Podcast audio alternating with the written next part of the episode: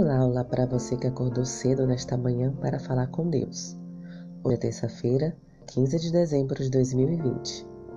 O título da nossa lição de hoje é Tempo para descobrir prioridades. Os altos e baixos da experiência de Israel com Deus estavam intimamente ligados à maneira pela qual o povo se relacionava com o sábado. Deus considerava a relutância deles em respeitar o sábado como sinal de sua irrelevância na vida do povo. Jeremias capítulo 17, versículos 19 a 27. Um compromisso renovado no sábado também fazia parte da restauração, um sinal de que as prioridades estavam corretas.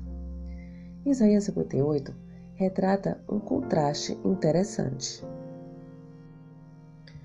Os israelitas estavam se passando por seguidores de Deus em adoração e em seu jejum.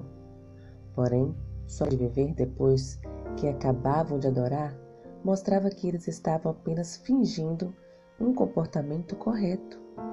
Não havia compromisso sincero com a lei de Deus. Isaías prosseguiu no capítulo 58, identificando o que Deus esperava de seu povo. Isso não é tudo. Lê Isaías capítulo 58, versículos 13 e 14.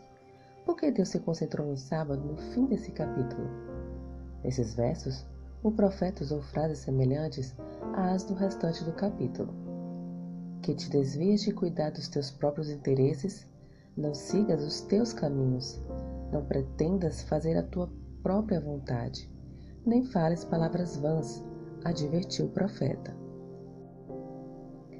Em outras palavras, o sábado não é o tempo para seguir a rotina de adoração enquanto acalentamos nossos próprios pensamentos e vivemos de maneira indiferente à genuína vida de adoração.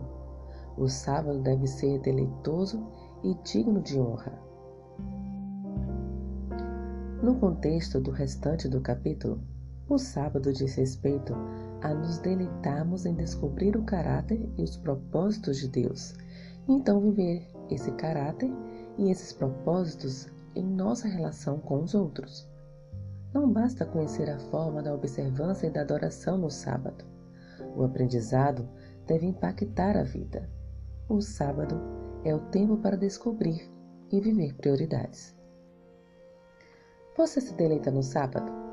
Caso contrário, o que você pode fazer para mudar isso? Você aprendeu a honrar o sábado? Discuta com a família o que isso significa.